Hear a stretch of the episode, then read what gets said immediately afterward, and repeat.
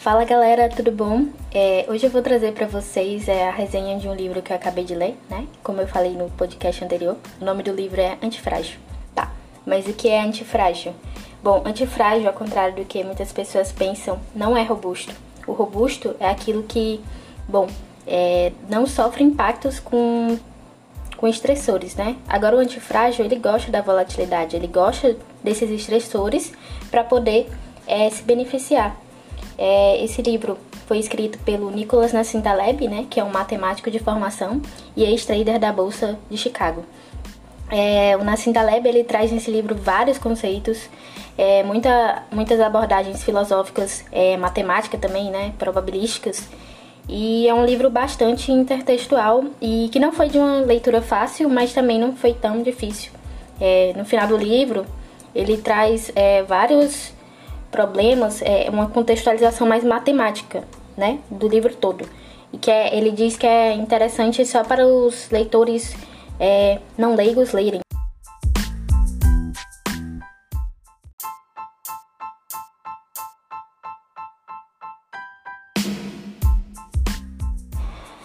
Tá, já temos aqui o conceito de antifragilidade e de antifrágil.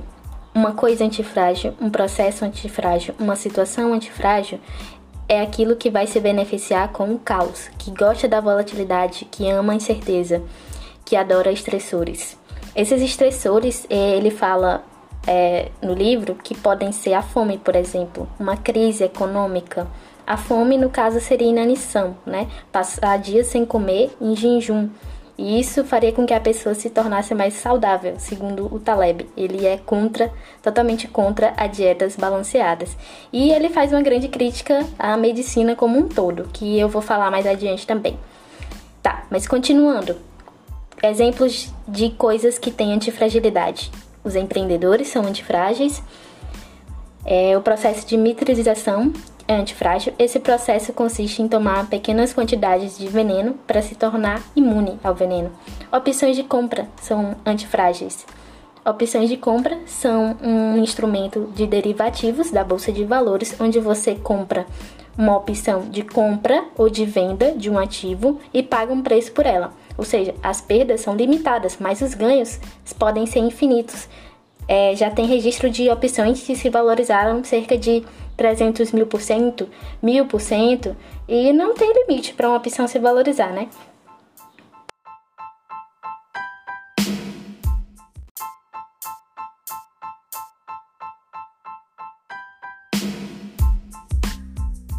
Tá, agora eu vou falar daquilo que o Taleb considera frágil. O Taleb considera frágil basicamente tudo: o trânsito, as novas tecnologias, métodos preditivos, executivos, é o sistema econômico, mas como assim?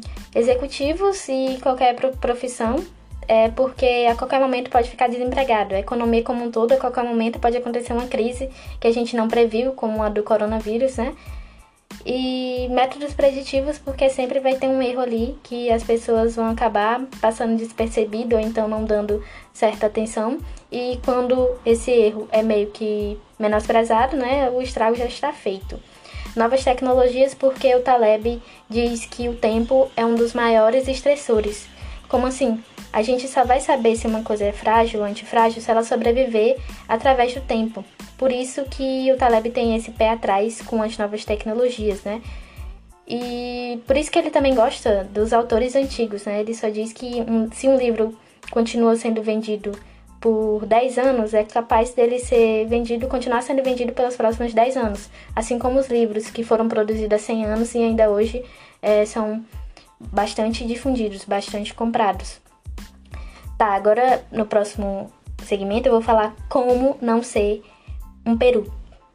O que é essa história do peru? Bom, o peru passou o ano todo sendo alimentado pelo seu dono e achava que o dono gostava bastante dele. Todo dia o dono dava comida ali, tá, o peru engordando, tratava bem. E o peru nunca pensou que seu dono poderia fazer mal para ele, até que chegou o dia de ação de graças e já o peru virou ceia, né? Então o Peru não previu isso, né? O Peru achava que pelo dono, o dono tá alimentando ele ali todo dia, cuidando bem dele, que o dono nunca seria capaz de fazer uma coisa dessa com ele.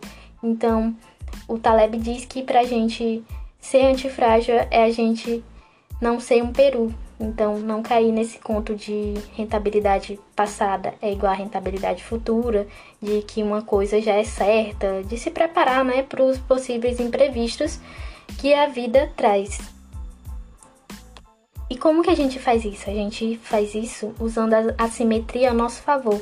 É aquilo que ele chama de estratégia de Babel.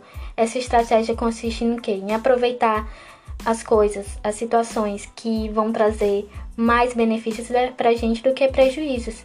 Como eu falei, uma opção de compra, ela lhe traz perdas limitadas e ganhos infinitos. Então, é só a gente procurar essas situações e evitar o médio cristão. E então ir para o extremistão. O que seria o médio cristão? Médio cristão são situações que estão ali na média, né? Não vai te oferecer nenhuma instabilidade. Você sempre vai estar ali meio que tipo na zona de conforto. Você não tem nenhum estressor. E o extremistão é, é onde tem é, pequenas volatilidades, né? São pequenos desafios, como se fossem desafios, os estressores que a gente tem que superar para ficar cada vez melhor, né? Atingir a antifragilidade. Nesse livro, o Taleb também traz um exemplo bastante legal, é que a gente, os problemas costumam decorrer dessa linearização de problemas complexos, né? Então, isso traz hum, muita fragilidade aos sistemas, né? É, como um todo.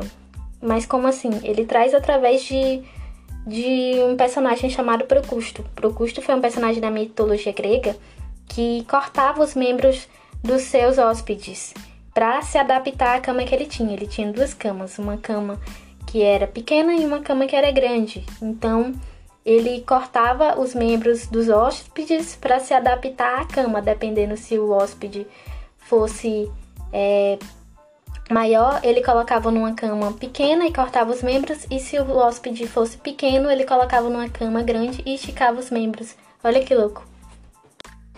E eu acho que o que eu entendi com esse rolê todo foi pra gente sair da nossa zona de conforto, né? Se arriscar. Porque só se arriscando, arriscando a própria pele, é que a gente vai ter sucesso na vida. É isso, né, gente? Galera, próximo episódio eu vou trazer uma resenha de um filme. Resenha não, uma crítica de um filme que eu ainda vou escolher, mas eu acho que eu já escolhi. Vai ser A Chegada, o filme A Chegada. Que eu adoro esse filme e vou fazer uma recomendação aí para vocês.